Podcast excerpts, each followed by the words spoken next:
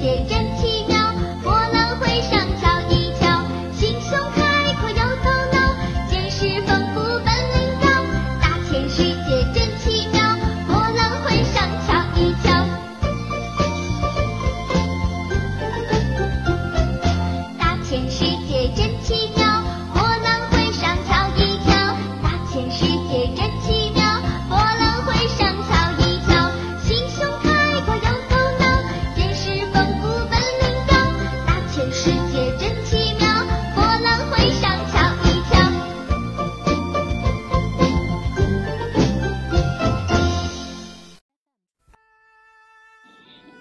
彩的生活，奇妙的世界，小朋友们好，我是董老师。今天我们要讲一个小猪噜噜的故事。小朋友们都知道，小猪最喜欢的事情除了吃就是睡了，是不是啊？那今天的小猪噜噜，它要做什么呢？我们来听听故事。噜噜不起床。明天是个好日子，芒果镇最有名的魔术师要给镇上的每一个孩子变一样好玩的礼物。不过，魔术师说了，只有早上七点以前赶到剧院的小孩子才有礼物哦。露露，今天早点睡觉，明天早点起来，千万别错过了这个机会哟。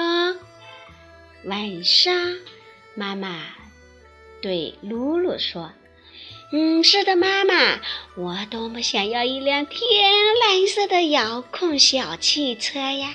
明天我一定不会赖床的。”露露请妈妈把闹钟调到早上六点钟。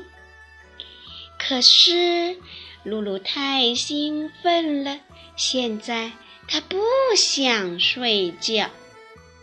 她偷偷的从被窝里爬起来，玩了一会儿小手枪，又从饼干盒里找了点东西吃。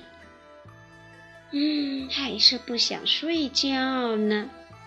露露来到客厅，打开了电视机。电视机里正在放木偶戏，露露一下子就被吸引住了。夜已经很深了，小猪露露这才回到房间里睡觉。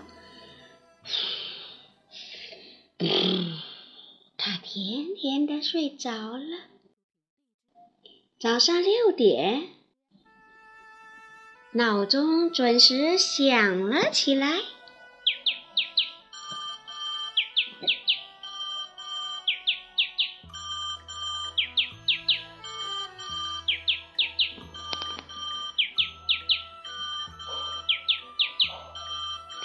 闹钟响了一遍又一遍。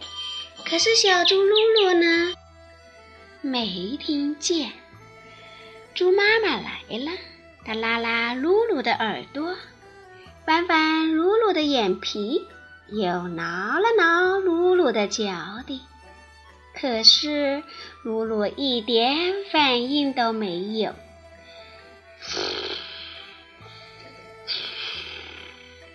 它睡得正香呢。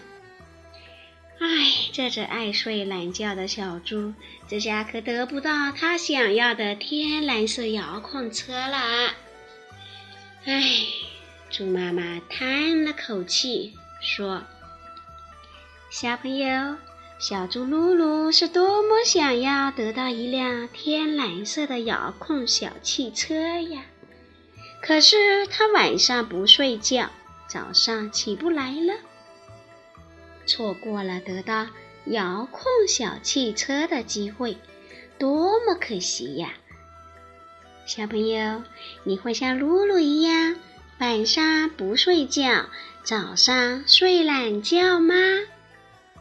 嗯，睡懒觉好不好哟？